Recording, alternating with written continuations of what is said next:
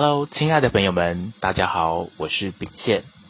很开心又可以在优雅转身的频道转身自由遇见大家。九月份要先跟大家宣布一个好消息，就是我从原本公司员工的身份正式转为以个人身份出来创业喽。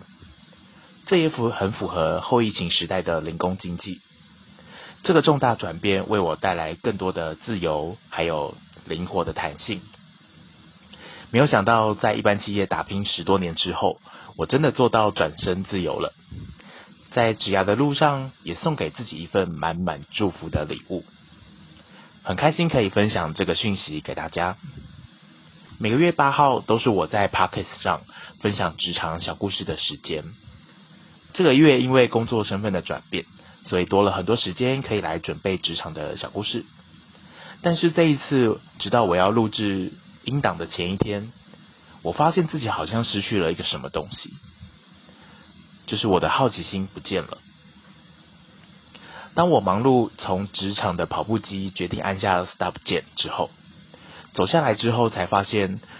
自己除了工作之外，我对于生活的体验、未知事物的好奇，还有新奇事物的雷达敏锐度，好像降低了。于是我看着原本我自己写好要分享的职场小故事，我看着放空。最后我决定关上笔电，先好好找回我那失去的好奇心。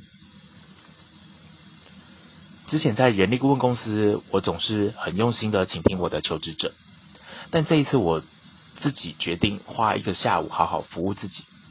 帮助自己找回内在的好奇宝宝。那个在大学刚毕业的我。对什么事情都总是很愿意挑战，很愿意尝试，很愿意学习的我，甚至我的那时候的口头禅金句是“拼了啊，没什么好怕的”。我想找回那个充满自信、热忱、发光、闪耀、好奇宝宝的灵魂。当我这个念头出现之后，我当下有一个灵感，想要从床底下的柜子拿出我之前所有的毕业纪念册，包含像我大学。高中、国中的毕业纪念册，我每一本都有留存，但好像都没有认认真真的仔细回头去看过。我拿出来之后，放着轻松的音乐，点起香氛的精油，翻开这些照片，就在那一瞬间，看到照片满满的回忆，真的都回来了。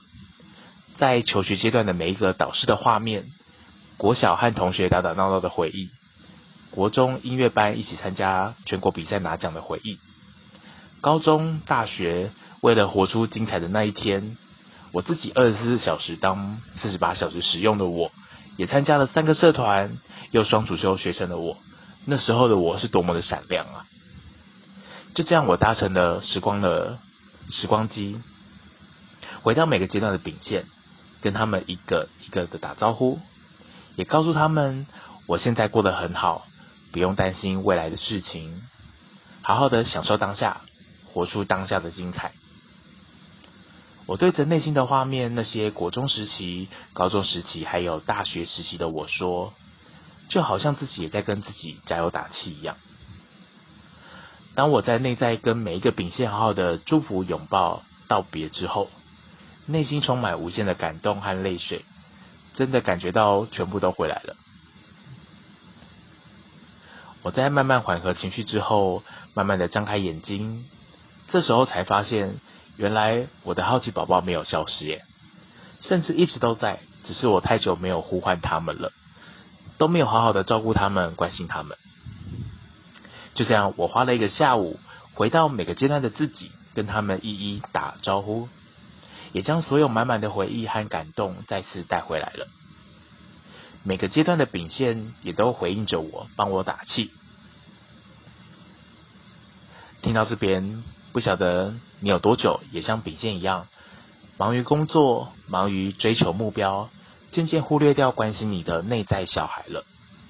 没有时间跟自己的好奇宝宝、艺术宝宝还有勇敢宝宝们说话了呢？当你在职场觉得失去动力、失去创意的时候，或许你也可以试试看秉宪的方法，搭乘爱的时光机，回到那些美好的时刻，一一向他们，一一向那时候的自己说话，拥抱他们，你也会找回失去的力量哦。秉宪很开心可以分享我这趟的奇幻旅程，而这只是开始，希望下个月可以分享我更多的体验带给大家。喜欢我们优雅转身的频道，转身自由，记得关注订阅我们的 Podcast 哦。我是秉宪，我们下次见。